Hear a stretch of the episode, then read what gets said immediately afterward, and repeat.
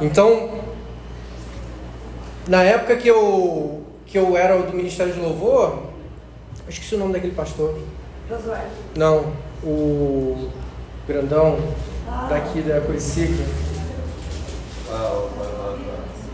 Ele chegou para mim e profetizou. Profetizou, foi usado por Deus na hora. Eu falei, e já tinham falado várias vezes. Eu falei, cara, agora. Mas irmãos, Deus coloca você em situações, Pastor Vitor, coloca você em situações que você muda o seu coração, você muda os seus valores, você muda a sua essência. Porque não seria fácil para mim falar de Deus ou falar da palavra no momento que eu não achasse que a palavra é 100% verdadeira. É muito fácil falar de algo que a gente crê. E eu não tinha fé. Eu procurava Deus pela dor. Hoje eu procuro a Deus para ser salvo. Aleluia. Eu busco conhecimento. Deus capacita o meu entendimento para passar para a igreja. Para que a gente seja vizinho na glória. Amém. Para que a gente possa sentar ao lado do rio de água viva. Amém. E viver eternamente sob a luz da glória de Deus. Aleluia. Esse é o objetivo da gente. Irmãos, vamos abrir a Bíblia. Abra suas Bíblias no livro de Deuteronômio, capítulo 8. Quem achar, você pode ficar de pé, em reverência à palavra do Senhor. Eita glória. Ih, o profeta lá. Olha o profeta lá, Vitinho. Deuteronômio, capítulo 8. Ai, profeta. Tá demais até na festa.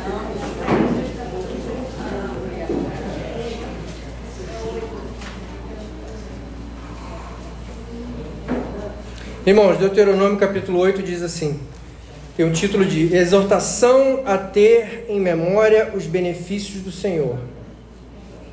Capítulo 8: Cuidareis de cumprir todos os mandamentos que hoje vos ordeno, para que vivais e vos multipliqueis, e entreis e possuais a terra que o Senhor prometeu sob juramento a vossos pais.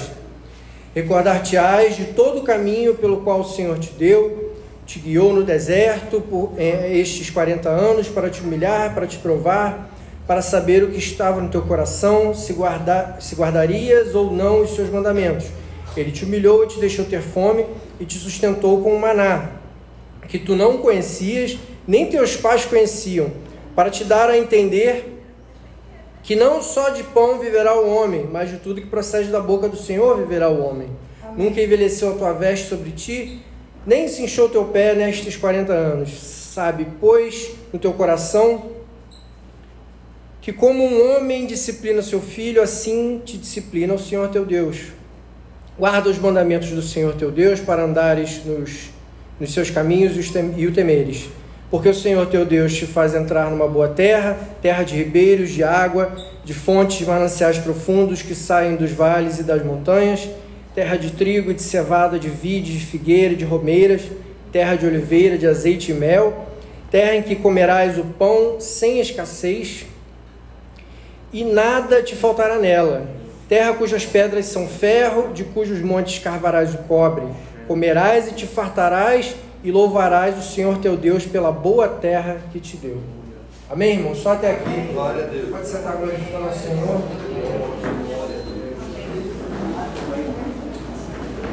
Deus seja louvado, irmãos. Irmãos, o livro de Deuteronômio. Alguém sabe o que significa Deuteronômio? Deuteronômio é o nome em grego da tradução do original. É o quinto livro do Pentateuco, o quinto livro de Moisés. E o nome em hebraico é Debarim. E Debarim significa lei pela segunda vez. Lei de novo. Algumas pessoas traduzem Deuteronômio como segunda lei, mas a, a expressão segunda lei dá a entender que é uma. Já teve a lei e vem a segunda, não é? É a lei de novo. Então, nesse livro, Moisés exorta a lembrança dos mandamentos. As coisas que temos que fazer e aquilo que a gente tem que lembrar para a gente dar o reconhecimento a Deus. E aí ele começa dizendo: Cuidareis, ou você deve cumprir, cuidareis de cumprir, na minha tradução, mas cuidareis de cumprir, o sentido seria: você deve cumprir todos os mandamentos que hoje vos ordeno. Para quê? Para que vivais e vos multipliqueis e entreis e possuais a terra que o Senhor prometeu sob juramento a vossos pais. Ou seja, o mandamento de, de preservar a lei para que você tenha vida, para que você se multiplique e para que você receba a sua bênção, para que você receba a sua promessa.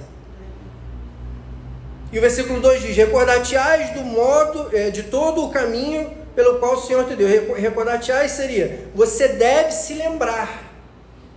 E agora a importância desse versículo. Você deve se lembrar de todo o caminho pelo qual o Senhor teu Deus te guiou no deserto por esses 40 anos. Quem estava aqui no culto de Réveillon? Pouca gente, né? Irmão, o culto de Réveillon, eu dei o meu testemunho e falei sobre os desertos que a gente passa. O povo de Deus passou 40 anos no deserto para chegar na terra prometida. Agora, a distância do Egito para a terra prometida são 400 quilômetros. 400 quilômetros. Se você botar aí um quilômetro de caminhada por dia, que qualquer um anda, você leva 400 dias. Que dá um ano e um mês. E um pouquinho. E por que, que o povo ficou 40 anos no deserto?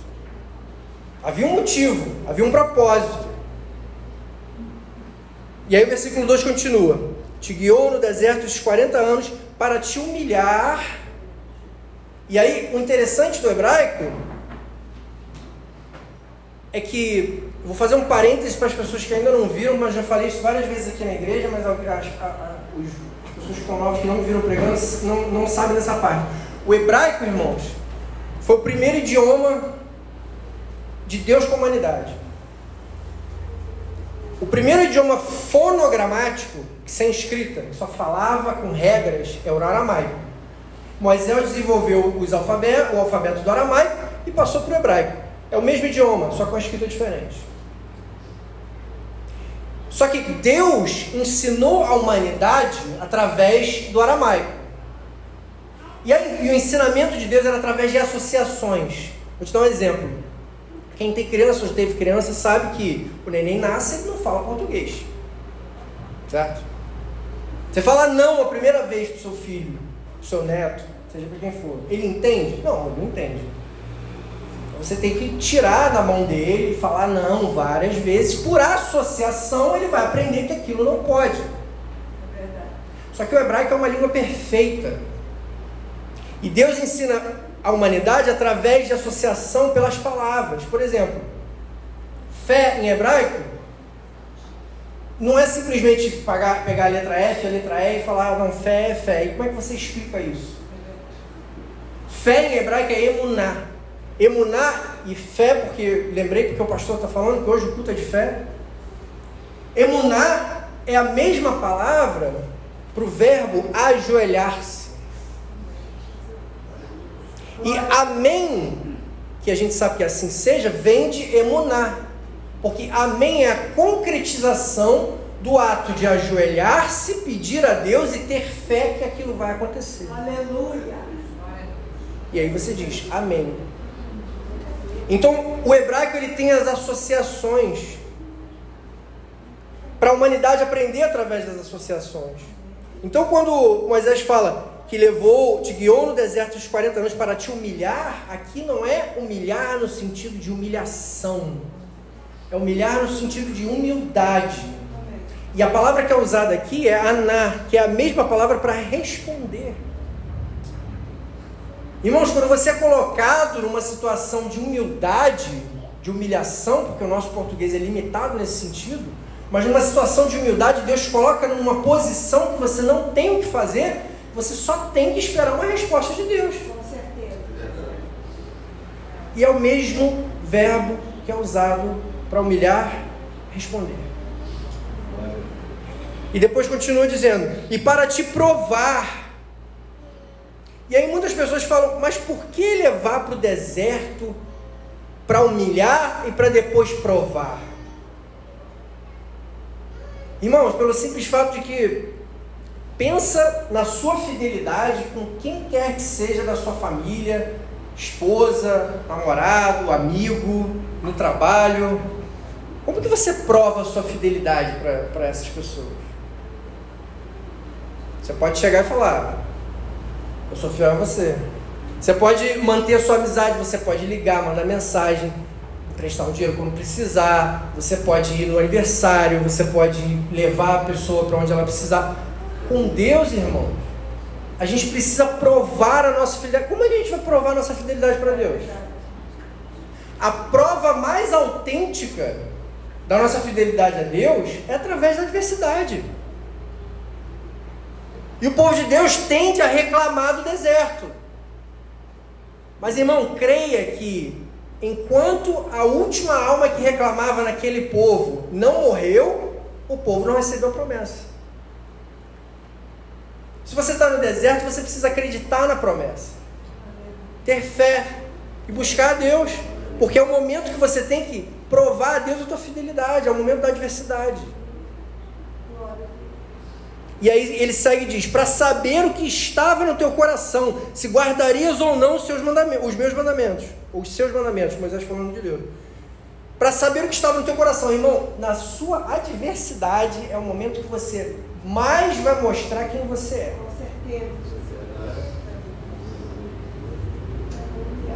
Se você algum dia, irmão, passou pela tua cabeça, ou se você falou, ou se você fez, ou se você pensou em fazer, ah, eu estou muito cansado para orar, não vou orar, não, irmão, é laço, repreende. Porque na adversidade, no momento pior da sua vida, que você vai mostrar quem você confia. Aleluia. De quem você quer a resposta? Você está sendo humilhado. Você está esperando a resposta de quem? Do teu chefe? Você está esperando que aquela empresa de RH te ligue? Você fez entrevista? Ou você está esperando receber né, um dinheiro de algum processo que está saindo aí por aí? Você está dependendo disso da tua vida ou você depende de Deus para você viver? Porque é no momento da adversidade que você prova a tua fidelidade. É verdade. E aí no versículo 3 diz: Ele te humilhou e te deixou ter fome, e te sustentou com um maná que tu não conhecias, nem teus pais conheciam, para te dar a entender que não só de pão viverá o homem, mas de tudo que procede da boca do Senhor. Essa passagem, irmãos, é em Êxodo 16, 4, que fala assim: E disse Moisés, e, disse o, Senhor, e o Senhor disse a Moisés, e disse o Senhor a Moisés: Eis que farei chover pão dos céus, para que colham todo dia, para eu prová-los, para saber se, se eles guardam a minha lei. Ou seja, passavam o dia inteiro com fome, e à noite chovia o pão, colhia aquela quantidade, e Deus provava a humanidade, e Deus provava o povo de Deus. Porque nesse momento de humilhação e de fome, a única coisa que podia acontecer era o sobrenatural de Deus. E aí Deus faz chover pão dos céus, que é o maná, que tu não conhecias, nem teus pais conheciam. Ou seja, o que, que não conheciam naquela época? Esse sobrenatural de Deus surgir comida. Jesus não tinha vindo ainda. Brotar leite e água da rocha. Ter alimento onde não tinha alimento. E as pessoas andando em círculos no deserto por 40 anos e sendo sustentado pelo sobrenatural de Deus. Glória a Deus. É um momento, irmãos, que você está isolado no deserto, é um momento de aprendizado. Aleluia. Não é um momento de sofrimento. É. É um momento que Deus está contigo. É. Deus te coloca no deserto para te provar, para provar a tua fidelidade. Agora, o mais interessante, irmãos, é que a gente perde o sentido do deserto, porque o deserto para a gente é uma palavra que simplesmente de um lugar árido, sem nada. Deserto em hebraico é midbar.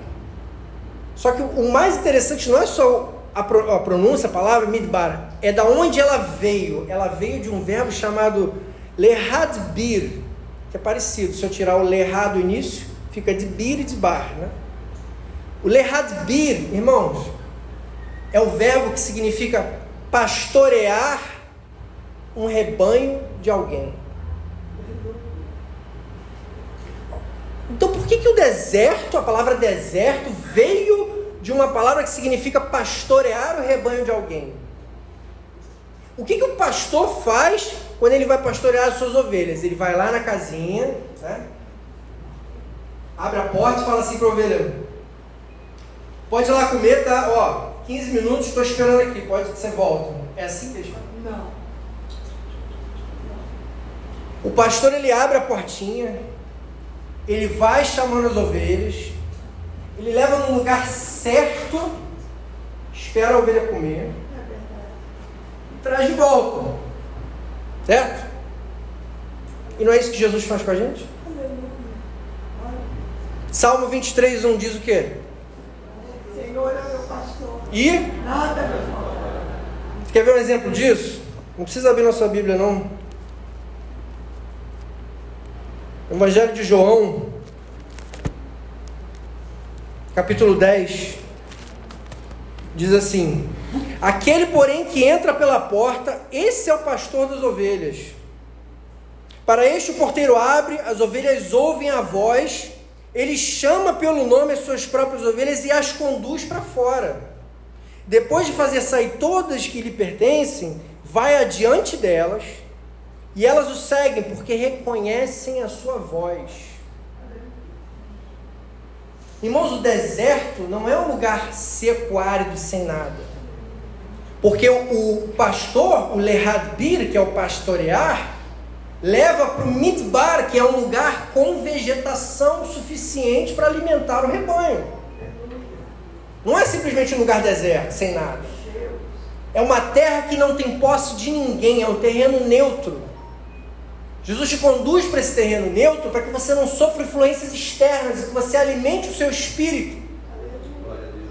Para que você cresça na palavra, para que você cresça espiritualmente.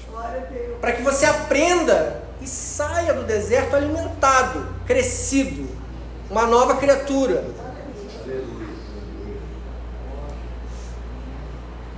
Depois, e, e elas o seguem porque eles reconhecem a voz.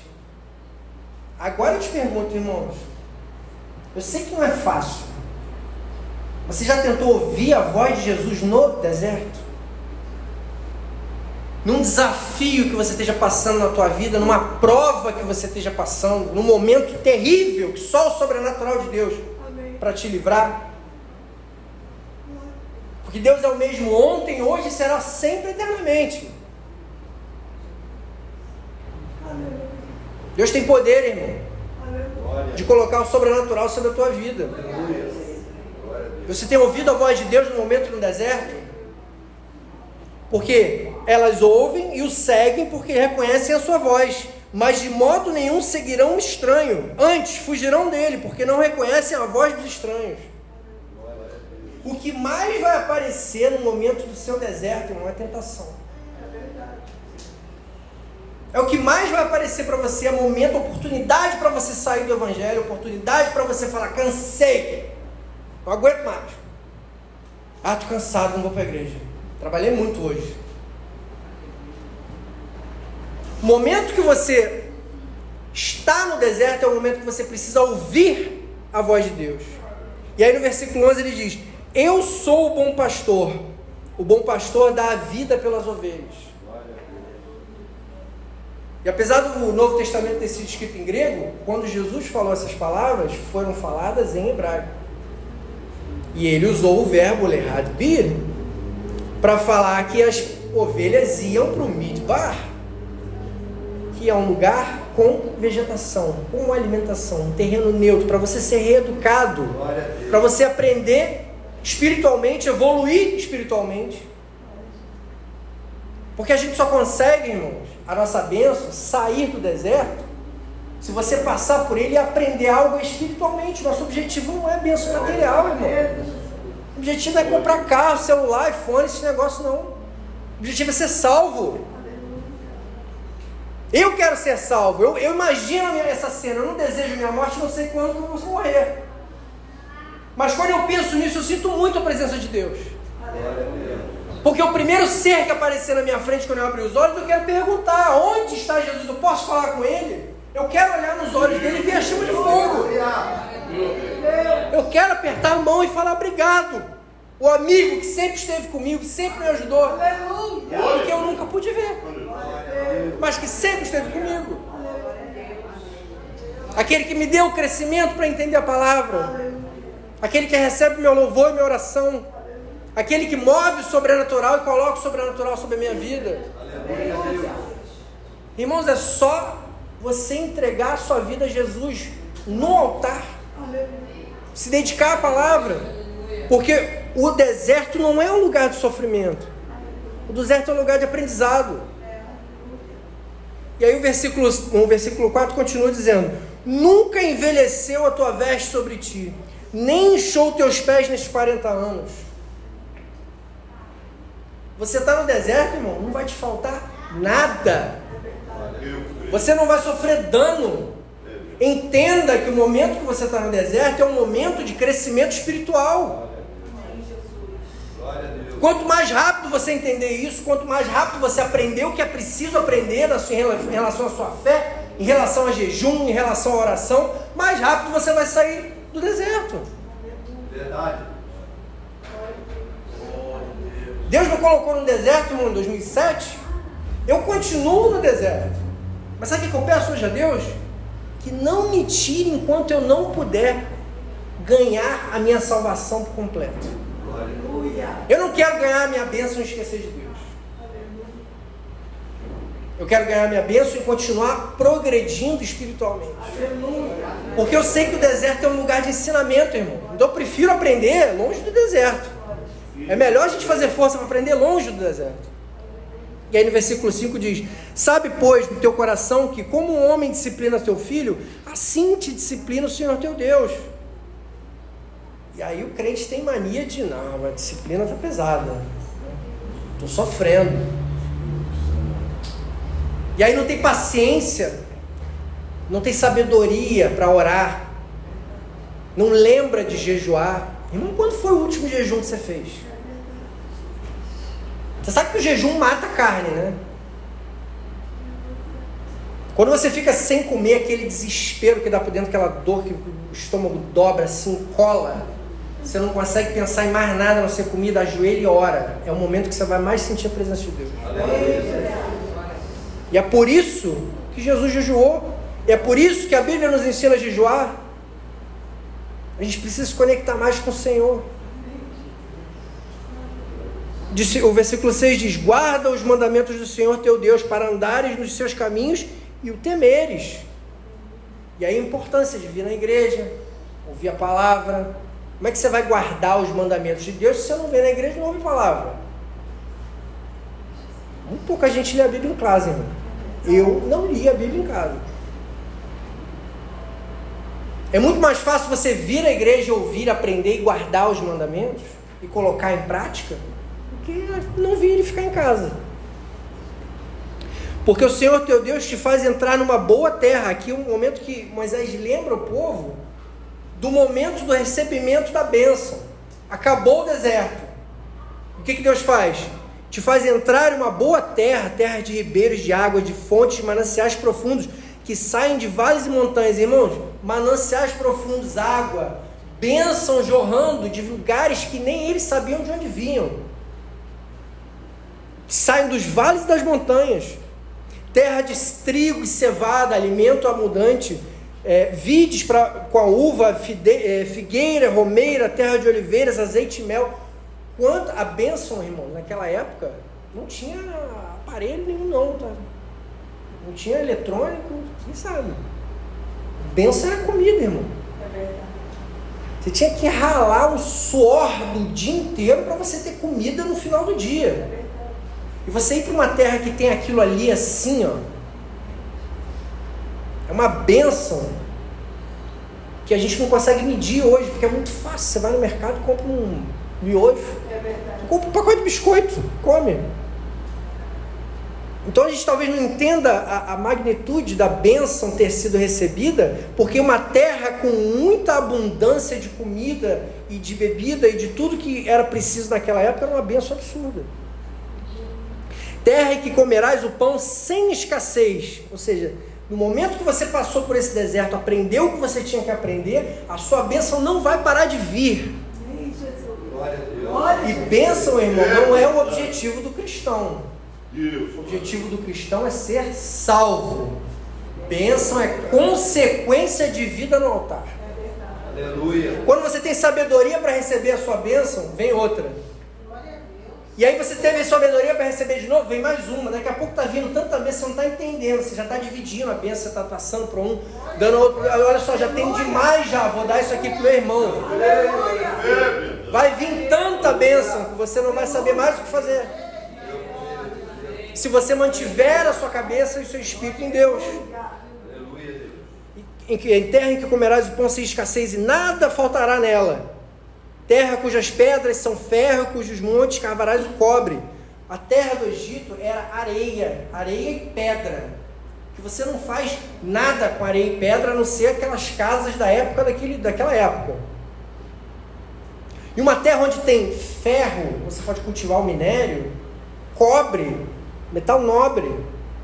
Você começa a ter uma, uma, uma abertura de, de, de, de milagre na vida do, do povo de Deus que nem eles imaginavam que ia vir, porque eles só esperavam bênção da, do alimento, da bebida. E Deus deu além.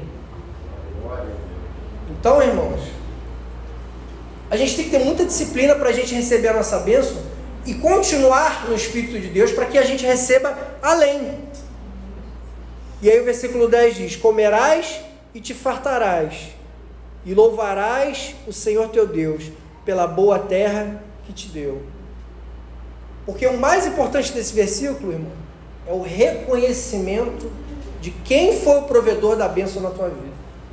O reconhecimento de quem te colocou no deserto, pela mão, Veja bem, Deus não te larga no deserto.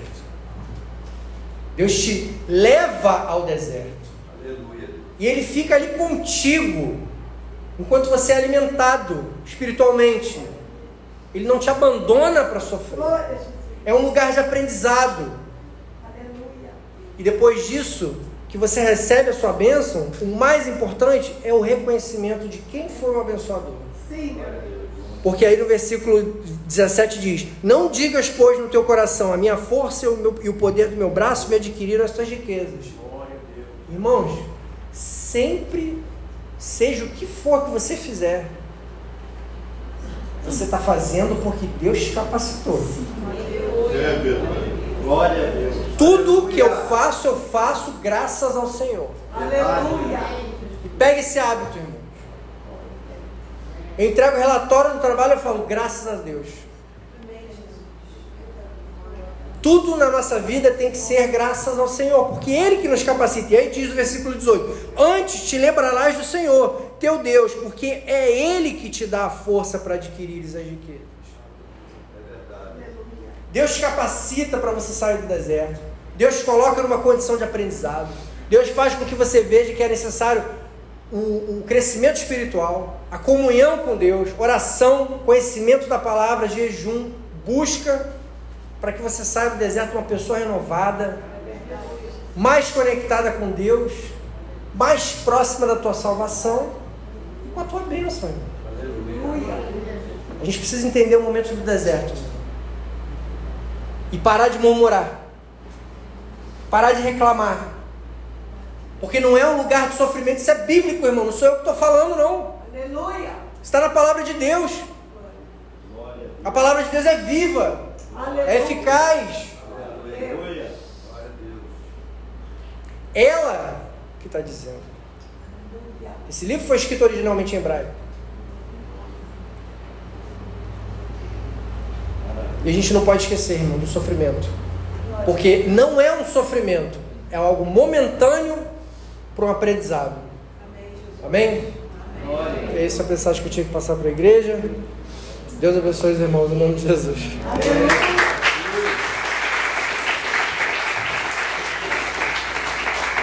Eita glória! Louvado seja o nome do Senhor.